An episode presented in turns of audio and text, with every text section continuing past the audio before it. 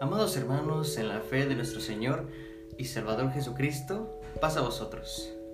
Bienvenidos sean a este nuevo episodio de esta serie en la cual nosotros nos encontramos descubriendo la historia de este famoso y gran pueblo, el único elegido por nuestro Dios.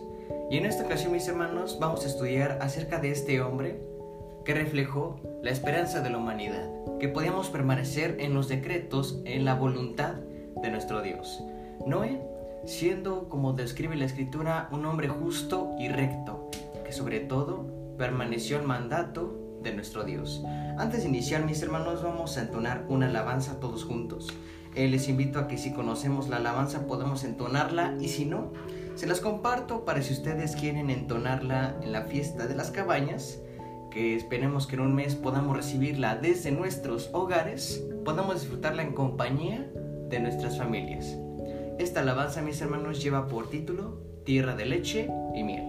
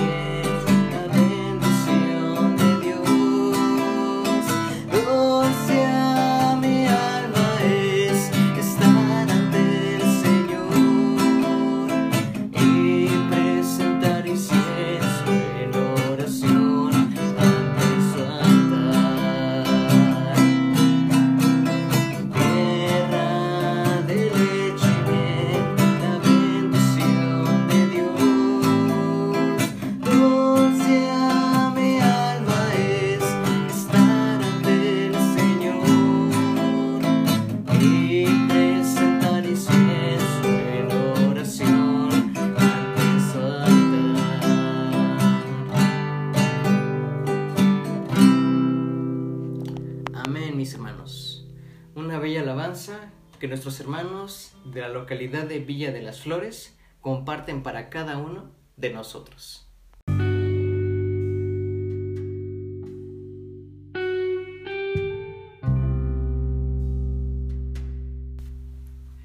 Y bien, mis queridos hermanos, ha llegado el momento de que juntos escuchemos el consejo de nuestro Creador por medio de esta historia que Él designó para que nosotros aprendamos cómo llevar nuestras vidas. Vamos a iniciar, mis hermanos, con una pequeña oración que les invito que podamos tener esa reverencia delante del Creador. Eterno y bondadoso Padre Celestial, tú que moras en la inmensidad del cielo, gracias te damos porque nos das esta oportunidad de poder compartir esta palabra y poder regocijarnos con lo que tú nos has dado. Queremos agradecerte, Padre, y queremos pedirte que lo que nosotros hagamos en este momento sea dirigido con tu Santo Espíritu en todo momento. Que no sean nuestras palabras, sino que tú en todo momento nos dirijas, Padre. Llena a mis hermanos que están escuchándonos en estos momentos, que puedan tener siempre esa disposición para dar lo mejor de sí. Atiende por favor a los enfermos, a los que se duelen en estos días, para que muy pronto, Padre, podamos tener esa comunión los unos con los otros, sabiendo que esa paz, que ese regalo que tú tienes para nosotros, se ha manifestado y estamos enterados que lo hace, Padre. Así que por lo tanto, nos inclinamos delante de ti y te lo rogamos en el nombre de tu Hijo, nuestro Señor y nuestro Salvador, Cristo Jesús. Amén. Bien, mis queridos hermanos, en esta ocasión vamos a tocar, como ya les había comentado, la historia de Noé, este hombre justo que se presentó delante de nuestro Dios como la salvación para toda la humanidad. Quiero que iniciemos, mis hermanos, leyendo Génesis capítulo 6. Vamos a ver el libro del Génesis capítulo 6, versículo número 9. Nos dice, mis hermanos, estas son las generaciones de Noé. Noé, un varón justo, perfecto fue en sus generaciones con Dios caminó Noé y engendró Noé tres hijos, a Sem, a Cam y a Jafet. Es de vital importancia que tomemos esto, mis hermanos. Noé fue un hombre justo, recto delante de Dios y sobre todo sus hijos fueron tres, Sem, Cam y Jafet. Son los principales personajes en el transcurso de esta historia. Vamos a ver, mis hermanos. Y se corrompió la tierra delante de Dios, y estaba la tierra llena de violencia. Y miró Dios la tierra y aquí que estaba corrompida, porque toda carne había corrompido su camino sobre la tierra. Y dijo Dios a Noé, dirigiéndose hacia él, El fin de toda carne ha venido delante de mí, porque la tierra está llena de violencia a causa de ellos, y aquí que yo los voy a destruir junto con la tierra.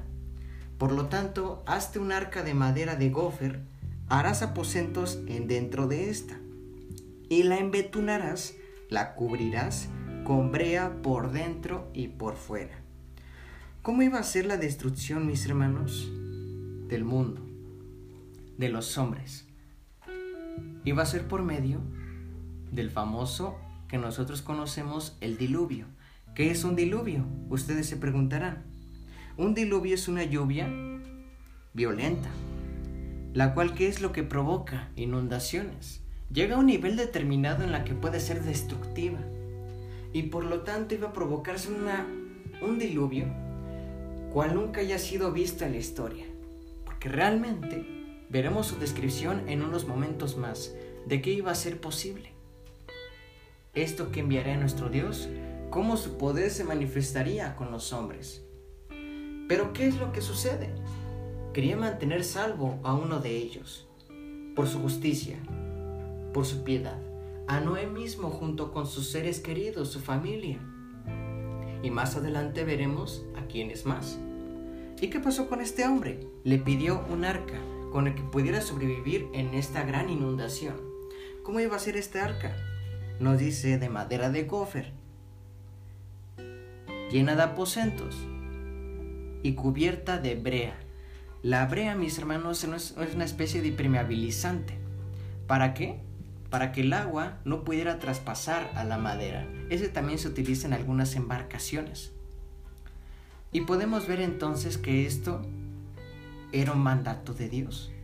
Y por lo tanto tenía que ser específico, nos sigue diciendo. Y la vas a hacer de esta manera, le dice Dios a Noé. 300 codos la longitud del arca de 50 codos su anchura y de 30 codos su altura. Una ventana harás al arca y la acabarás a un codo de elevación por la parte de arriba. Es decir, la parte más alta, un codo debajo, ahí va a estar la ventana. Y pondrás la puerta del arca a su lado y le harás piso bajo, segundo y tercero. Entonces tenía completa la descripción, cómo tenía que ser construida este arca. Y nos me interesa muchísimo, mis hermanos, que realmente era grande era espaciosa, pero ¿por qué tenía que serlo? Vamos a seguir leyendo.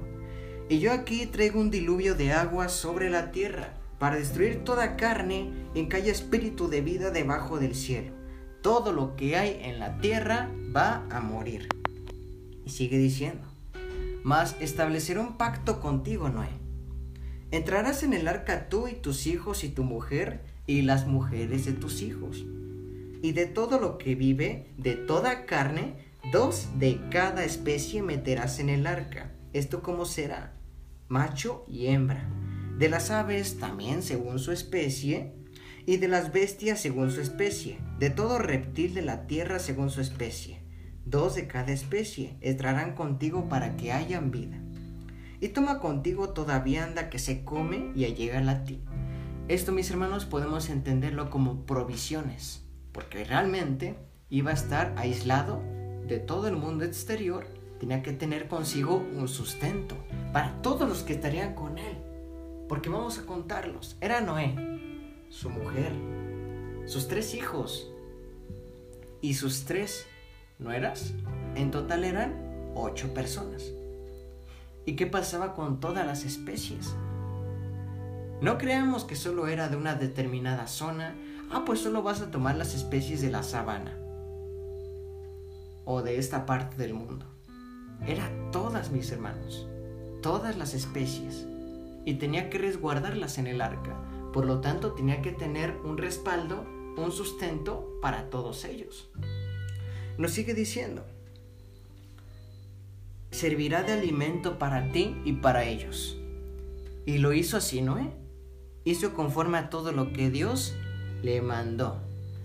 Esto es muy importante, mis hermanos. ¿Ustedes qué creerían si ustedes le dijeran esto? Va a llegar una catástrofe.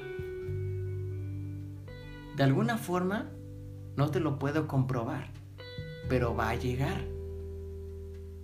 Así que prepárate y haz las siguientes cosas. Si ustedes, mis hermanos, le dijeran esto, sin exponerles anteriormente, sin ni siquiera darles alguna prueba, pero ustedes por fe, ¿serían capaces de esto?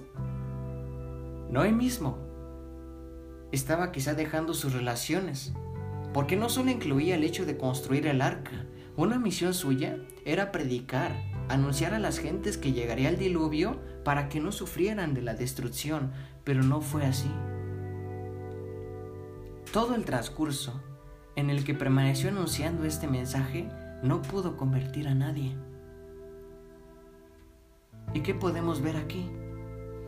Quizá dejar toda amistad, todo compañero y su comodidad por dedicarse a construir un arca de un evento que solo estaba dicho por la palabra de Dios. El mismo Abraham, que estudiaremos más adelante. ¿Qué le fue dicho a este hombre? Vete de tu parentela y de tu tierra a la tierra que te mostraré. Ustedes ya sentados con una economía, mis hermanos, ya con la seguridad de que todo va a salir bien en sus vidas, que de repente alguien llegara y les dijera lo siguiente, vete, deja todo, abandónalo por algo mejor que yo te voy a dar. ¿Cómo se le llama esto, mis hermanos? Podemos ver que Noé así como Abraham, tenían la fe que nuestro Dios busca de cada uno de nosotros. Algo que les aseguraba confiar en las palabras de Dios. Y esta fe, mis hermanos, fue capaz de qué? De que todos permaneciéramos en este momento, de que este hombre pudiera llegar hasta nosotros. Y el mismo Abraham de que su descendencia se convirtiera ahora en nosotros, perteneciéramos al pueblo que viene de su sangre, de él mismo. Pero hermano, creo que nunca se presentará una situación como esta. Ustedes díganme, ¿ustedes saben cómo es el reino de los cielos? Así detalladamente, ¿ustedes lo han visto? ¿Por qué permanecemos? Por testimonios, por seres quienes han venido a anunciarlo a nuestro mundo. Nuestro Señor vino a compartirnos el misterio, que toda lágrima sería quitada y que podríamos disfrutar lo que siempre hemos esperado como seres humanos. ¿No estamos en la misma situación? ¿Y entonces es incorrecto hacerlo? ¿Es prohibido? No. Porque ¿cuál es la base, mis hermanos, de las promesas de Dios? Nuestra fe. Y nuestro entendimiento. Es difícil que podamos comprender de qué forma nuestro Dios nos las comprueba. ¿A qué me refiero? Todas las promesas, todos los mensajes, todo lo que nuestro Dios tiene para nosotros como bendición está comprobado. Y tiene toda la seguridad de que existe pero solo está en nosotros que podamos comprender este mensaje que tiene para nosotros. ¿Y de qué forma? Con el Espíritu de nuestro Dios. Sí, se nos dice que existe un ser, pero ¿cómo lo entendemos? Viendo lo que nos rodea, comprendiendo que todo, lógicamente, tuvo que haber sido diseñado por un ser superior. ¿Y quién nos hace comprender a este ser superior? ¿Quién nos hace saber quién es este ser superior? El mismo Espíritu. El Santo Paráclito, como ustedes quieran nombrarlo, mis hermanos. Pero es Él quien cumple esta misión. Y ahora estamos viendo esta situación. Había sido anunciado esto a Noé y hizo caso al mandato de nuestro Dios. Y por lo tanto continúa la historia. Ya habiéndose preparado Noé, ¿qué es lo que sucede? Capítulo 7. Y Jehová dijo a Noé, entra tú y toda tu casa en el arca, porque a ti he visto justo delante de mí en esta generación. De todo animal limpio te tomarás de siete en siete, macho y su hembra, más de los animales que no son limpios, dos, macho y su hembra. También de las aves de los cielos, siete en siete, macho y hembra, para guardar en vida la casta sobre la faz de toda la tierra. Porque pasados aún siete días después de esto, ¿qué nos dice? Yo haré llover sobre la tierra cuarenta días y cuarenta noches, y quitaré toda sustancia que hice de sobre la faz de la tierra. E hizo conforme a todo lo que le mandó Jehová Noé. ¿Cómo sabía? A ver, realmente vamos a comprenderlo. Si le fue dicho a Noé que separara los animales de los limpios y los impuros, los inmundos, ¿cómo conocía la diferencia? Pues como eran leyes de Dios, no podía dejarle algo imposible. Nuestro Dios nos da pruebas y nos da mandatos que nosotros podemos hacer. ¿Cómo le daría algo que no supiera hacer? Tuvo que habérselo revelado, ¿no? Es aquí cuando nosotros podemos comprobar que la ley, mis hermanos, existe desde este punto. No es que hasta el monte Sinaí haya sido, haya sido su origen, sino que ya en este momento, en este punto de la historia, se conocía. Y se tenía entendimiento de que nuestro Dios había designado una serie de mandatos para nuestra alimentación. Y en el caso de Noé, tomó lo que sus padres le habían enseñado. Entonces había, mandado, había acatado a sus mandatos y por lo tanto, ya teniendo preparados a los animales y a su familia, ¿qué es lo que sucede? Y siendo Noé de 600 años, el diluvio de las aguas fue sobre la tierra. Vino Noé y sus hijos y su mujer y las mujeres de sus hijos con él al arca por las aguas del diluvio. de los animales limpios y de los animales que no eran limpios, y de aves y de todo lo que anda arrastrando sobre la tierra. De dos en dos entraron a Noé en el arca, macho y hembra, como Jehová mandó a Moisés. Y sucedió que al séptimo día las aguas del diluvio fueron sobre la tierra. Imagínense mis hermanos, de repente empieza a caer una llovizna. Alguien, como cualquier otro, diría, ah, debe ser una pequeña, un aguacero, como decimos. En un momento, en un momento parará de llover. Sigue una hora. Hoy creo que ya se alargó. Sirve para nuestras cosechas. Bueno, en un momento parará. Sigue otra hora. Hoy creo que esto va a demorar toda la noche o toda la tarde. No importa, vamos a quedarnos en casa por el día de hoy. Y así siguió hasta el siguiente día. Oye, qué raro. Nunca había llovido tan fuerte. Nunca de tal magnitud había durado tanto una lluvia. Y siguió así una semana, un mes, y todo ese transcurso, con todo el poder de nuestro Dios. En 40 días, mis hermanos, la tierra fue inundada. ¿Hasta qué punto? Hasta que el monte más alto, que nosotros tenemos entendimiento de que existe, hasta que el monte Everest fue cubierto. ¿Y por qué lo decimos? Vamos a seguir leyendo. En el año 600 de la vida de Noé, en el mes segundo, a 17 días del mes, mes segundo, 17 días, hay que recordarlo bien, aquel día fueron rotas todas las fuentes del grande abismo, y las cataratas de los cielos fueron abiertas, y hubo lluvia sobre la tierra 40 días y 40 noches, en este mismo día entró Noé, Sem, Cam, Jafet, hijos de Noé, incluso la mujer de Noé y las tres mujeres de sus hijos con él en el arca. Ellos y todos los animales silvestres según sus especies, y todos los animales mansos según sus especies, y todo reptil que anda arrastrando sobre la tierra según su especie, y toda ave según su especie, todo pájaro, toda especie de volátil y vinieron a Noé el arca de dos en dos de toda carne en que había espíritu de vida. Y los que vinieron, macho y hembra, de toda carne vinieron, como le había mandado Dios y Jehová le cerró la puerta. Mis hermanos, ¿qué es lo que sucede? Ya habían entrado dentro del arca. Y estando preparados, no creamos que era una puerta sencilla. No creamos que era una puerta cualquiera. Tenía cierto peso y era algo gigantesco, porque era un lugar donde serían resguardados ocho seres humanos y todas las especies. Pero sobre todo, mis hermanos, creo que aquí hay algo que rescatar en el sentido espiritual.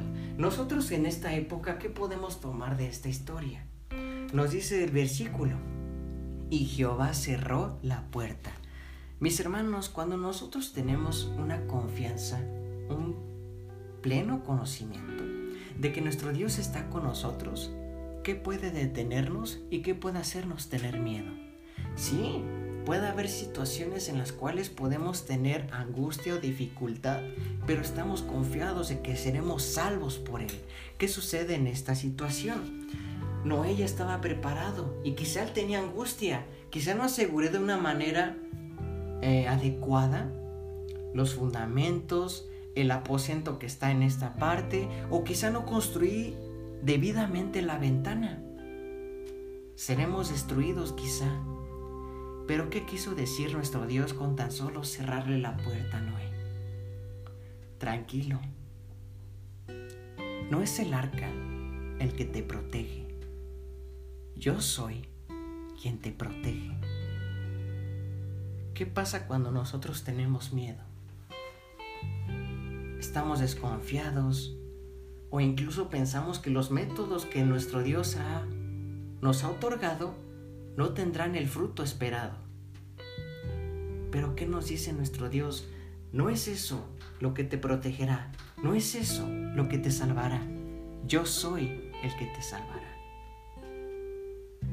Y en esta parte, nuestro Dios, su mensaje no fue en vano Porque si conocemos la historia y si seguimos leyendo lo que estudiaremos más adelante, veremos que en todo momento Él estuvo confiado en que nuestro Dios era con Él. Entonces, bueno, nuestro Dios cerró la puerta y ¿qué es lo que sucede? Fue el diluvio 40 días sobre la tierra. Y las aguas crecieron y alzaron el arca y se elevó sobre la tierra, a la parte más alta. Y prevalecieron las aguas y crecieron en gran manera sobre la tierra. Y andaba el arca sobre la faz de las aguas. Y las aguas prevalecieron mucho en extremo sobre la tierra. Y todos los montes altos que había debajo de todos los cielos fueron cubiertos. Quince codos en alto prevalecieron las aguas y fueron cubiertos todos los montes. Y murió toda carne que se mueve en la tierra, así de aves como de ganados, y de bestias, y de todo reptil que anda arrastrando sobre la tierra, y todo hombre. ¿Quién puede rebelarse ante la justicia de Dios? Sencillamente, nadie y fue cumplida, mis hermanos. Todo hombre, todo ser vivo fue destruido. Todo lo que tenía aliento de espíritu de vida en sus narices, de todo lo que había en la tierra, murió. Así fue destruida toda sustancia que vivía sobre la faz de la tierra, desde hombre hasta la bestia. Y reptil, ave del cielo, fueron raídos de la tierra, y quedó solamente Noé y lo que con él estaba en el arca y prevalecieron las aguas sobre la tierra 150 días. ¿Qué quiere decir esto, hermano? ¿150 días? Ah, hay que entenderlo. 40 días en que llovió y 110 días en que las aguas pudieron descender hasta un punto determinado. Vamos a ver qué nos dice el capítulo 8. Y acordóse Dios de Noé y de todos los animales, bestias, que estaban con él en el arca. E hizo pasar un viento sobre la tierra y disminuyeron las aguas. Y se cerraron las fuentes del abismo y las cataratas de los cielos.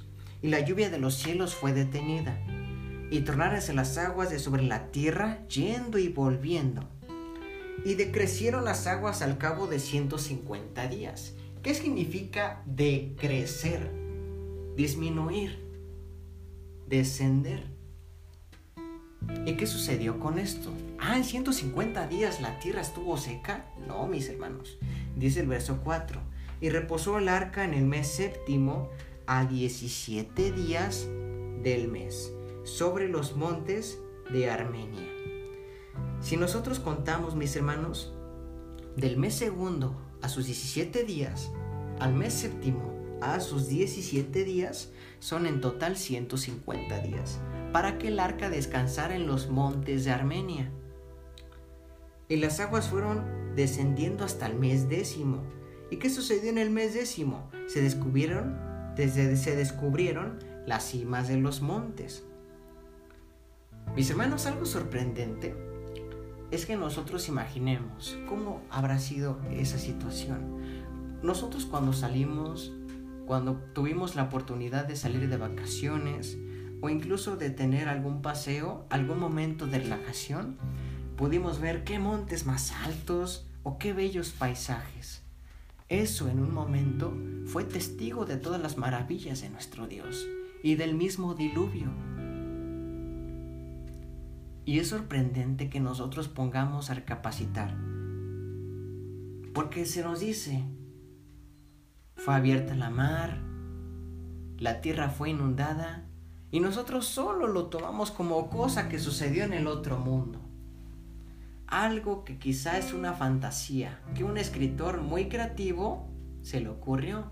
Pues no, mis hermanos, todo esto fue real y todo esto quedó grabado en la historia, en la tierra que ustedes sienten en sus pies, en las plantas que ustedes pueden ver han sido testigos de todo lo que la humanidad, de todo lo que nuestro Dios ha hecho con su creación. Entonces, mis hermanos, así fue. El arca descansó en los montes de Armenia. ¿Y qué nos dice? Después de este tiempo, al cabo de 40 días, abrió Noé la ventana del arca que había hecho. Ah, pues quizá tenían calor, ¿no? Ah, ¿para qué le abrió?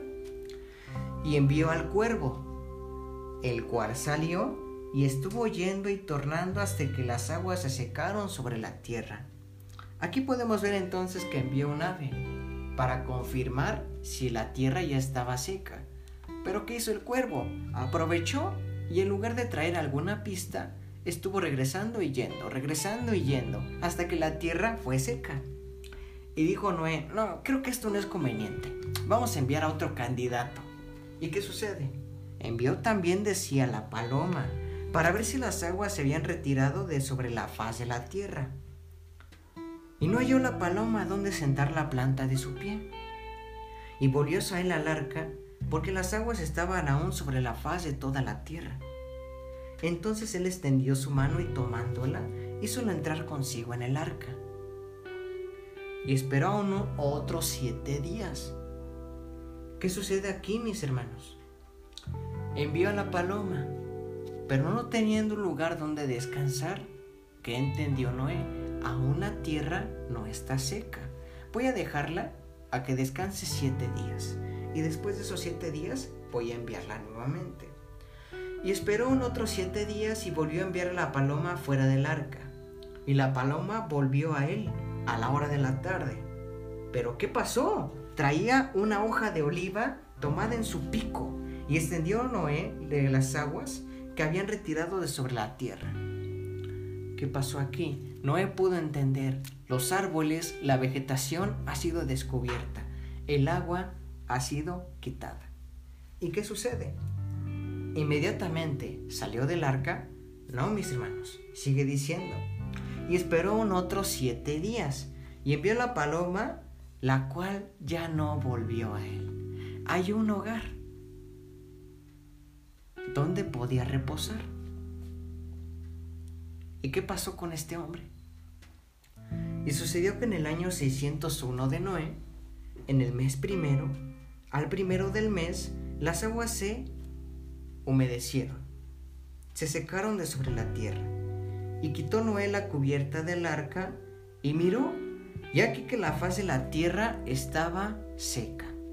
No del todo, mis hermanos, porque sigue diciendo, y en el mes segundo, a los 27 días del mes, se secó la tierra. Si nosotros hacemos un cálculo, mis hermanos, todo el tiempo que Noé permaneció dentro del arca fue un año y diez días para que la destrucción, la renovación del ser humano pudiera ocurrir. Y habló Dios a Noé diciendo, Sal del arca tú y tu mujer y tus hijos y las mujeres de tus hijos contigo. Todos los animales que están contigo de toda carne, aves, bestias, todo reptil, que anda arrastrando sobre la tierra, sacarás y vayan por la tierra, multiplíquense sobre la tierra. Porque había destinado a nuestro Dios un macho y una hembra, porque ahora es su turno de poblar toda la existencia. Toda la tierra tenía que ser poblada por estas especies y por el mismo Noé junto con sus hijos. Entonces salió Noé y sus hijos y su mujer y las mujeres de sus hijos con él. Todos los animales y todo reptil y toda ave todo lo que se mueve sobre la tierra según sus especies, salieron del arca.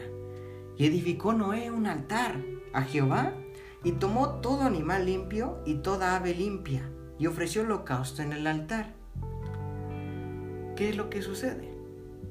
Preparó un altar como agradecimiento a nuestro Dios por todo lo que había hecho por ellos, y presentó delante de él animales limpios, aves incluso. Y percibió Jehová olor de suavidad en este presente. Y dijo Jehová en su corazón, yo no voy a volver a maldecir la tierra por causa del hombre, porque el intento de su corazón es malo desde su juventud. No volveré más a destruir todo viviente como he hecho. ¿Y qué es lo que pasó? Todavía serán todos los tiempos de la tierra. La cementera, y la ciega, y el frío, y el calor, verano e invierno, y día y noche, y no cesará. Amén. Mis hermanos, la creación de nuestro Dios no es algo que puede ser dicho vano. No es algo que nosotros podemos decir que desaparecerá. Nuestro Dios creó cosas que permanecerán para siempre. Y está nuestra oportunidad pertenecer a esas cosas. Está nuestra decisión, mis hermanos, poder admirar toda esta hermosa creación. Este mundo en el que ustedes y yo habitamos nunca será consumido y nunca será destruido.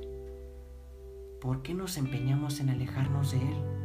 ¿Y por qué no nos empeñamos en darle lo mejor de nosotros para que podamos decir, yo lo logré, gracias a Dios, yo estoy aquí porque lo quise y gracias a Dios pude alcanzarlo?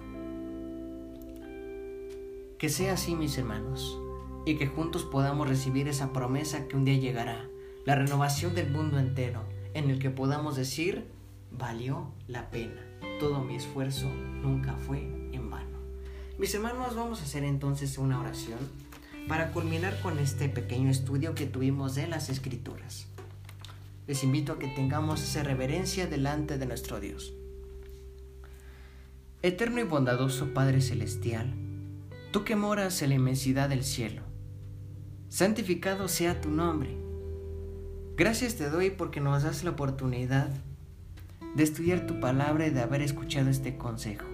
Bendice a mis hermanos que tengan un excelente día, que tú los acompañes donde quiera que ellos vayan, para que podamos seguir adelante siempre dando a conocer y a entender este santo consejo.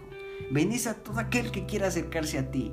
Danos esmero, danos deseo, para que todos puedan convertirse a tu santísima voluntad. Llénanos de ti y Padre, nunca te apartes de nosotros.